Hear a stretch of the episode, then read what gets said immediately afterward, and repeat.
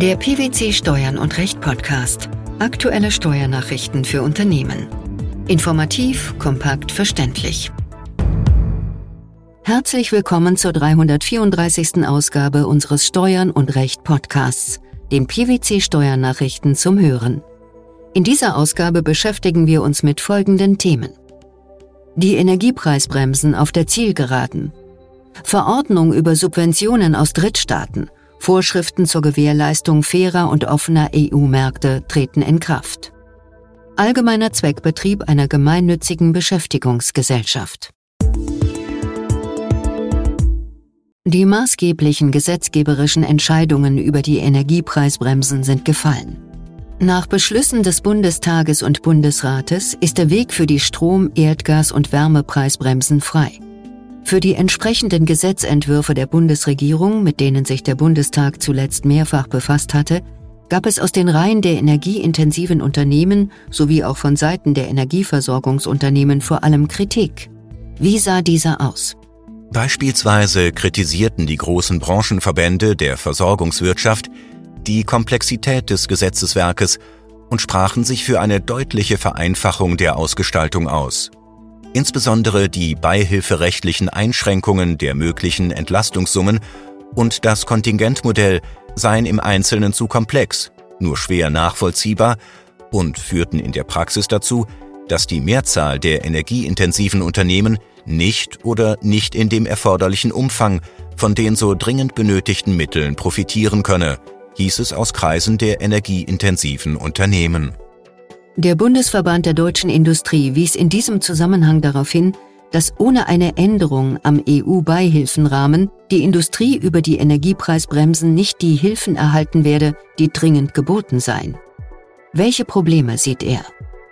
Zum Beispiel seien die Höchstgrenzen zu niedrig, sodass mit zahlreichen Einzelnotifizierungen zu rechnen sein werde. Auch die Relevanz der Entnahme des Letztverbrauchers für die Ermittlung des Entlastungsanspruchs steht in der Kritik.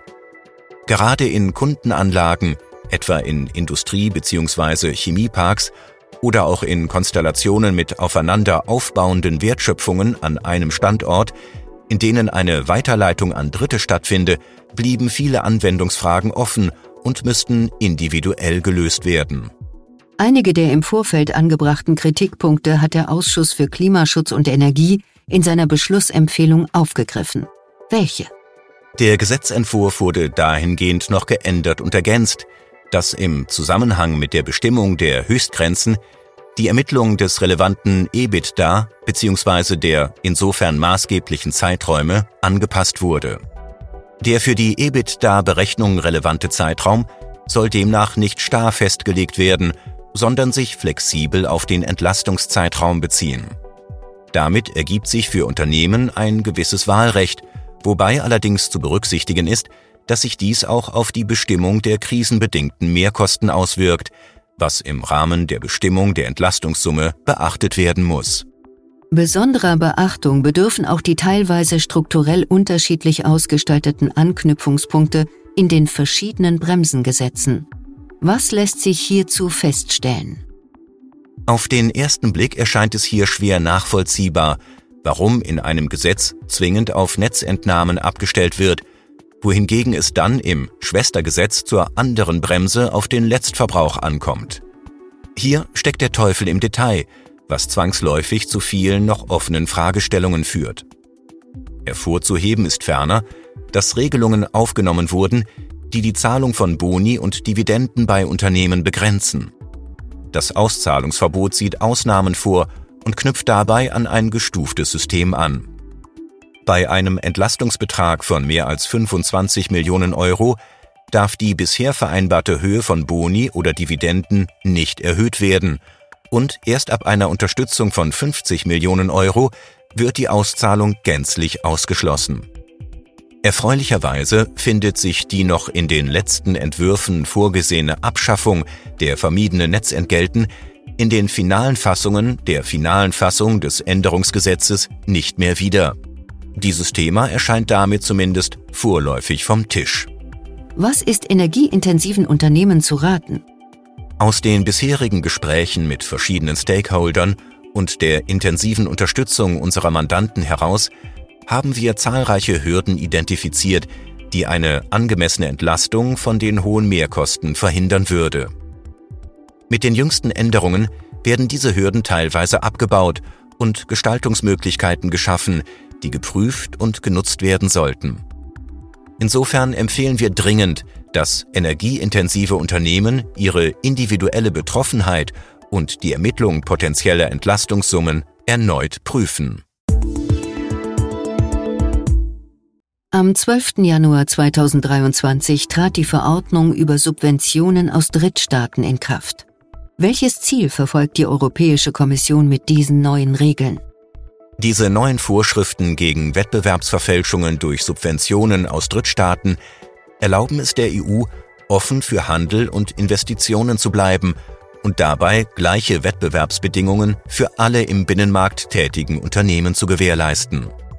Die Verordnung wurde im Mai 2021 von der Kommission vorgelegt und in Rekordzeit bereits im Juni 2022 vom Europäischen Parlament und dem Rat angenommen.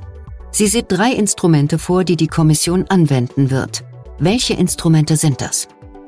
Zum einen ist es die Verpflichtung für Unternehmen, Zusammenschlüsse, die mit einer finanziellen Zuwendung einer drittstaatlichen Regierung verbunden sind, zur Genehmigung bei der Kommission anzumelden. Zum anderen besteht für Unternehmen die Verpflichtung, ihre Teilnahme an öffentlichen Vergabeverfahren bei der Kommission unter bestimmten Voraussetzungen zu melden. Und als drittes kann die Kommission in allen anderen Marktsituationen in Eigeninitiative, also von Amts wegen, eine Prüfung einleiten, wenn der Verdacht besteht, dass drittstaatliche Subventionen vorliegen könnten. Durch die Verordnung über Subventionen aus Drittstaaten hat die Kommission eine breite Palette von Befugnissen, um die erforderlichen Informationen einzuholen. Was passiert, wenn sie ein Vorliegen drittstaatlicher Subventionen feststellt?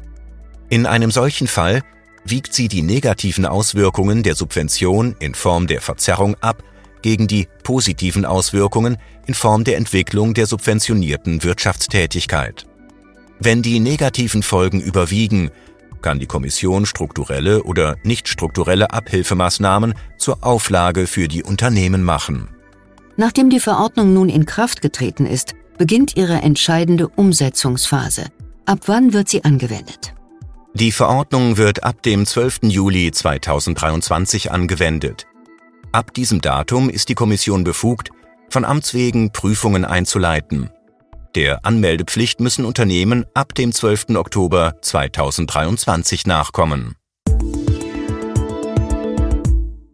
In einem am 26. Januar 2023 veröffentlichten Urteil zu einem steuerrechtlichen Konkurrentenstreitverfahren hat der Bundesfinanzhof entschieden, dass entgeltliche Dienstleistungen einer als gemeinnützig anerkannten Beschäftigungsgesellschaft nur dann einen steuerbegünstigten Zweckbetrieb begründen, wenn die ihren Auftraggebern erbrachten Leistungen das ausschließliche Ergebnis der Arbeitstherapie und somit notwendige Folge der Erfüllung ihres gemeinnützigen Zwecks sind.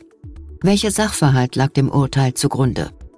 Die klagende GmbH ist ein auf die textile Vollversorgung von Krankenhäusern und Seniorenheimen mit Mietwäsche spezialisiertes Dienstleistungsunternehmen.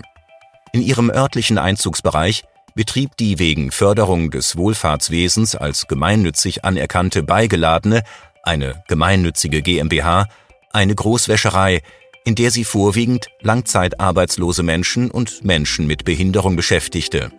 Das Finanzamt ging davon aus, dass die aus dem Betrieb der Wäscherei erzielten Gewinne sowohl von der Körperschaftssteuer als auch von der Gewerbesteuer befreit seien, weil insoweit die Voraussetzungen eines allgemeinen Zweckbetriebs gemäß Abgabenordnung vorlägen.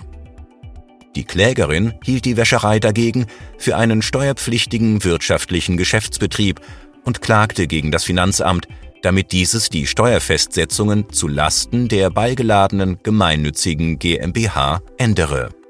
Während das Finanzgericht Düsseldorf der Klage stattgab, hob der Bundesfinanzhof das Urteil des Finanzgerichts auf und verwies die Sache an die Vorinstanz zurück. Aus welchem Grund? Das Finanzgericht hatte rechtsfehlerhaft entschieden, dass die Zweckbetriebseigenschaft einer gemeinnützigen Beschäftigungsgesellschaft, im Streitfall die Wäscherei, bereits dann ausgeschlossen sei, wenn der Zweckbetrieb in drei aufeinanderfolgenden Veranlagungszeiträumen erhebliche Gewinne erzielt habe. Im zweiten Rechtsgang wird das Finanzgericht erneut über die Zweckbetriebseigenschaft der Wäscherei zu entscheiden haben. Was sieht der BfH dafür als maßgebend an? Nach Auffassung des BfH ist für die Annahme eines Zweckbetriebs vor allem maßgebend, dass die Dienstleistungen das ausschließliche Ergebnis der Arbeitstherapie und somit notwendige Folge der Erfüllung des gemeinnützigen Zwecks sind. Dies schließt es zwar nicht aus, dass die Beschäftigungsgesellschaft auch nicht förderungsbedürftige Mitarbeiter einsetzt, dies gilt jedoch nur, wenn und soweit dieser Einsatz zum Erreichen des steuerbegünstigten Zwecks auch unbedingt notwendig ist. Darüber hinaus kommt es darauf an, ob der Wettbewerb mit anderen steuerpflichtigen Betrieben, die vergleichbare Lohnaufträge ausführen oder ausführen wollen, für die Erfüllung des steuerbegünstigten Zwecks unvermeidbar ist. Die Feststellung der Unvermeidbarkeit erfordert eine Abwägung des Finanzgerichts zwischen dem Interesse der Allgemeinheit an einem intakten steuerlich nicht beeinflussten Wettbewerb einerseits und der steuerlichen Förderung gemeinnütziger Tätigkeiten andererseits. Die Energiepreisbremsen auf der Zielgeraden, das Inkrafttreten der Vorschriften zur Gewährleistung fairer und offener EU-Märkte sowie der allgemeine Zweckbetrieb einer gemeinnützigen Beschäftigungsgesellschaft. Das waren die Themen der 334. Ausgabe unseres Steuern und Recht Podcasts, den PwC Steuernachrichten zum Hören. Wir freuen uns, dass Sie dabei waren und hoffen, dass Sie auch das nächste Mal wieder in die PwC Steuernachrichten reinhören. Steuerliche Beiträge zum Nachlesen finden Sie in der Zwischenzeit unter blogs.pwc.de slash steuern minus und minus recht.